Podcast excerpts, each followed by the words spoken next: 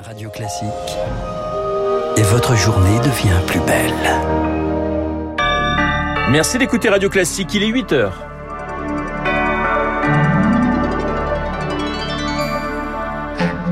La matinale de Radio Classique avec Renaud Blanc. Et voici les titres du journal. Roman Abramovich a-t-il été empoisonné? Il aurait développé des symptômes caractéristiques après une réunion à Kiev. Il veut jouer les médiateurs, mais le milliardaire fait aussi partie de ces oligarques dont l'Europe traque les biens. La guerre en Ukraine, justement, qui continue de faire flamber les prix à la pompe. Un calvaire pour 13 millions de Français précaires qui ont des difficultés à se déplacer au quotidien. Et puis, la lassitude des rescapés au procès des attentats du 13 novembre. Après 100 jours d'audience, certains saturent avec ce procès procès fleuve. Radio.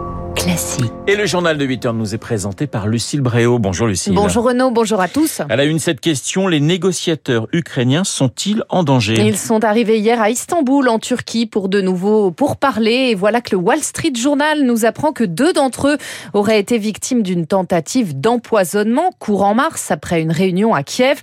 Leurs symptômes, les yeux qui piquent, la peau qui pèle, même chose pour l'oligarque russe Roman Abramovich.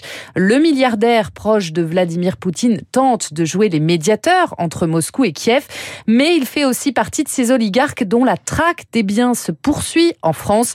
Une chasse éminemment complexe, Eric Kioch. Pour protéger leurs biens, les oligarques russes usent de montages financiers extrêmement opaques. Compte à l'étranger, prête nom, société écran, ils n'achètent jamais en leur nom propre. Maître Olivier Dorgan, avocat spécialiste des sanctions économiques. La vraie difficulté quand on cherche à identifier les actifs, c'est de remonter ces chaînes de sociétés, souvent 2, 3, 4, pour faire un lien entre l'oligarque sanctionné et son patrimoine. Quasi impossible donc de dire à qui appartient quoi. Et pour se protéger, les oligarques peuvent compter sur des armées d'avocats et sur la discrétion des pays qui abritent leurs avoirs. Quand bien même vous arrivez à remonter euh, les différentes strates, vous arrivez souvent dans des paradis fiscaux, un pays dans lequel euh, l'identification de qui est derrière une société est parfaitement protégée. Malgré les obstacles, l'Europe envisage d'aller plus loin, de poursuivre les oligarques et de saisir certains biens soupçonnés d'avoir été acquis grâce à l'argent sale. Mais en a-t-on les moyens s'interroge Sarah Brimboeuf de l'ONG Transparency International. Pour elle, l'exemple de la France est criant. Le parquet national financier compétent euh, dans ce type d'affaires traite plus de 600 dossiers avec 18 procureurs. Rajouter des dossiers sur les oligarques russe, évidemment que le principal obstacle, ça serait le sous-effectif, c'est certain. Pour le moment, sur les 900 milliards d'euros d'avoirs russes dans le monde, la France, par exemple, n'en a gelé que 850 millions, soit 0,001%. Au menu des pourparlers également aujourd'hui, l'évacuation des civils des villes ravagées comme Mariupol. Emmanuel Macron en parlera au téléphone aujourd'hui avec Vladimir Poutine. Au moins 5000 personnes ont déjà péri là-bas.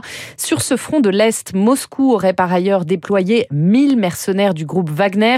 Vers Kiev, en revanche, les forces ukrainiennes assurent qu'elles reprennent du terrain aux Russes. Elles auraient libéré Irpin, verrou stratégique vers la capitale. Une guerre, Lucille, qui continue de faire flamber les prix des carburants. Oui, oui, le litre de gazole a pris 14 centimes en quelques jours. Il dépasse de nouveau les 2 euros. Un coup dur pour beaucoup de Français, alors que 13 millions d'entre eux ont des difficultés pour se déplacer au quotidien. C'est le résultat d'une enquête de la Fondation pour la Nature et l'Homme, Baptiste Gabory. Oui, 13 millions de précaires mobilité, dont 4 millions de Français qui ne disposent pas de moyens de transport. Pour les 9 autres millions, la Fondation pour la Nature et l'Homme, la FNH, décrit une situation de dépendance économique et de fragilité. Marie Chéron, responsable transport de l'ONG c'est des personnes qui ont à la fois des bas revenus et qui utilisent la voiture thermique au quotidien. Or, en fait, pour beaucoup, les distances à parcourir eh bien, s'allongent parce qu'il faut aller habiter de plus en plus loin. Pour certaines, les voitures sont peu efficaces parce que vieillissantes, donc très consommatrices de carburant. Ça crée de l'instabilité et de l'incertitude. Et surtout, hein, plus de 5 millions de Français déclarent ne pas avoir d'autre choix que la voiture. Les aides d'urgence, 15 centimes en moins à la pompe, ne suffiront pas. Il faut développer, selon les ONG, les mobilités durables. Florence Gilbert, directrice de l'association WeMove, partenaire de la FNH c'est des transports en commun, ça peut être le covoiturage, ça peut être le vélo, mais créer en fait les infrastructures, créer l'environnement pour qu'on puisse se déplacer avec ces modes et pas être contraint d'utiliser la voiture individuelle.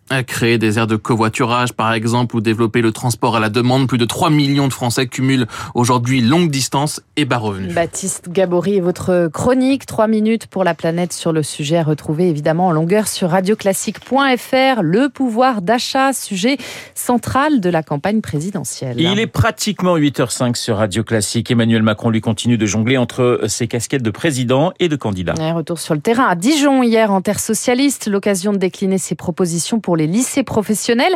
Il veut augmenter de 50% le temps passé en entreprise. Pas forcément une bonne idée pour Sigrid Gérardin, secrétaire générale du SNUP FSU, du SNUEP FSU, pardon, le syndicat de l'enseignement professionnel. Pour nous, c'est un projet profondément réactionnaire, c'est-à-dire qu'il y aurait un tiers de la jeunesse lycéenne qui ne bénéficierait plus des moyens de l'éducation nationale. L'école doit être pour tous. Dans les lycées professionnels, c'est majoritairement des enfants d'ouvriers, d'employés. Lui, il est carrément à l'opposé du projet de démocratisation scolaire. Son objectif, c'est de transférer les lycées professionnels au ministère du Travail. Alors, propos recueillis par Victoire Fort, que proposent ses concurrents? Yannick Jadot veut lui, au contraire, augmenter les heures d'enseignement général dans les filières pro.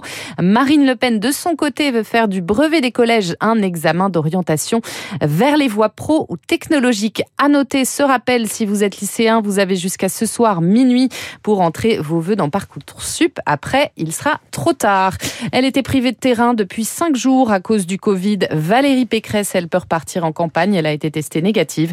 Elle sera à Marc-en-Barreuil dans le Nord pour une rencontre avec des chefs d'entreprise aujourd'hui. Lucille, au procès du 13 novembre, Mohamed Abrini à la barre. Le premier accusé interrogé sur cette nuit de terreur. La semaine dernière, il a admis pour la première fois qu'il devait faire partie des assaillants.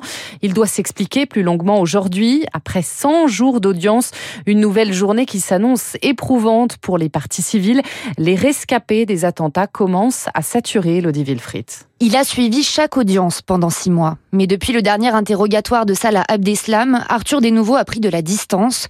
Le rescapé du Bataclan et président de l'association Life for Paris est usé. Le fait d'être dans la même salle que les accusés, les entendre parfois nous donner des bribes d'éléments, ça nous a tous incités à croire quelque part qu'on allait atteindre une forme de vérité judiciaire. Et en fait, plus le temps passe et plus on se rend compte que finalement les accusés parlent, mais souvent pour ne rien dire. Il s'éloigne un temps pour se préserver. Difficile dans ce procès hors norme de trouver sa place en tant que victime. On a fait témoigner les parties civiles, mais on sent bien qu'on est accessoire dans les débats et c'est un contraste psychologiquement difficile à vivre quand on sait à quel point le 13 novembre est douloureusement important dans nos vies. Bruno Poncet n'imagine pas faire de pause et surtout pas à l'approche des débats sur le déroulé des attentats.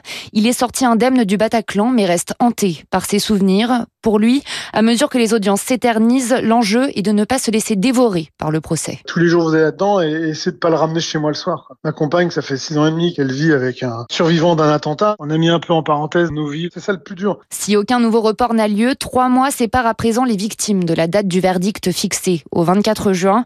Il était initialement prévu fin mai. Elodie Wilfried a noté que Salah Abdeslam, le seul membre des commandos terroristes encore en vie, sera lui entendu demain. Et puis des excuses publiques après une gifle mémorable. L'acteur Will Smith a demandé pardon cette nuit à l'humoriste Chris Rock sur le réseau social Instagram, reconnaissant un geste déplacé en pleine cérémonie des Oscars. C'était la nuit dernière. L'Académie condamne cet incident et annonce une enquête interne. Voilà, un geste déplacé, c'est le moins qu'on puisse dire. Merci Lucille, on vous retrouve à 9h pour un prochain point d'actualité. Dans un instant, mon invité, l'historien et économiste Nicolas Bavrez et puis l'édito politique de Guillaume Tabar.